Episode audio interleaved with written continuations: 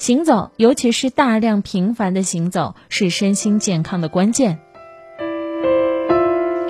希波克拉底有一句名言：“行走是最好的药。”行走可以让我们摆脱工作的束缚和生活的枷锁，让身体、大脑和心灵获得自由。行走可以滋养身心。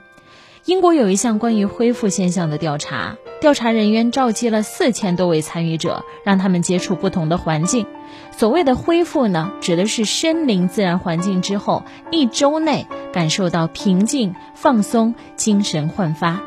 调查结果显示，接触到海滨、乡村、城市绿地的参与者，恢复作用极为显著。行走，尤其是在海滨、乡村、城市绿地这些自然环境当中有规律的行走，更加有助于缓解压力、放松心情、恢复活力。哲学家尼采经历过一段至暗的时刻。《悲剧的诞生》这本书出版之后，激怒了一批古典主义教授。他们遭遇了事业上的至暗时刻，疯狂地抨击他，抨击尼采。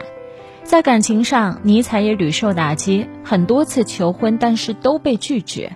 他很痛苦，不仅患上了头痛病，视力也迅速恶化。为了疗愈身心，他辞去了大学教授的职务，开始一个人的行走。最初。他在湖边和森林当中漫步，一走就是六个小时。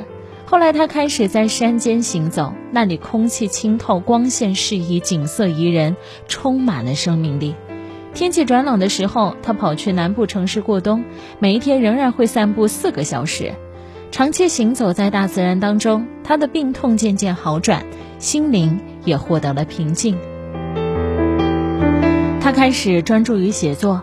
正是这一段时间，他写出了《论道德的谱系》《善恶的彼岸》《查拉图斯特拉如是说》多部经世之作。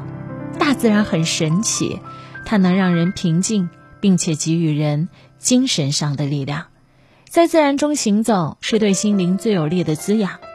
哲学家克尔凯郭尔说：“每天我都要散步，直到自己感觉幸福，远离所有的疼痛。我一直走。”走出最好的想法，没有什么压力不能通过行走消除。闲暇之余，让我们从工作的束缚和生活的枷锁当中抽离出来，为自己安排一场远足，让浮躁的心归于平静。如果时间有限，那就在自己的住所周边散散步，也可以使你忘却烦恼，获得片刻的安心。行走从来不在于走得有多远，花了多少时间，而在于行走的本身。专注的行走，即便是短暂的闲逛，也可以让你发现不一样的世界，不一样的自己。家门口的风景里，也藏着诗和远方呀。